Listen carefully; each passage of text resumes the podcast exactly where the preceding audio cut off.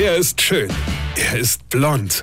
Und er ist der erfolgreichste Comedian aus Rheinland-Pfalz. Ich werd der Pierpasmus. Exklusiv bei RPA1. Sven Hieronymus ist Rocker vom Hocker. Ich wollte mal aufs Rauchen zurückkommen.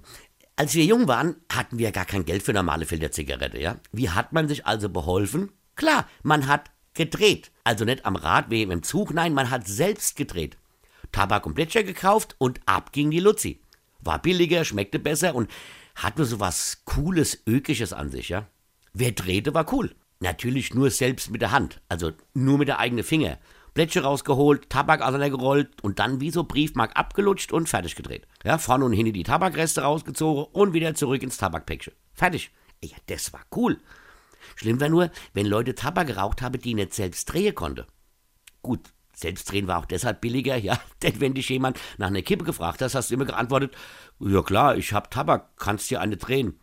Äh, nee, danke, das kann ich nicht. Naja, dann Pech gehabt, ne? Das war immer sehr lustig und vor allem billig.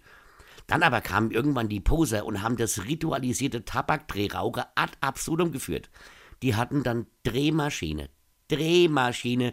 Das ist sowas von uncool. Das wäre ja wie, wenn Bruce Willis irgendwann mal sagt, aua, ich glaube, ich hab mir wehgetan, ja? Am schlimmsten war es dann, wenn sich diese Nichtskönner auch noch kleine Filter mit eingedreht hatte. Das war ja das Ende der Coolness. So Typen ginge gar nicht.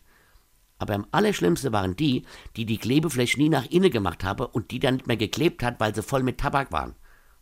Da hab ich als Raucher immer nur gedacht, Weine kenn dich, Weine. Sven Hieronymus ist Rocker vom Hocker. Weine kenn dich, Weine.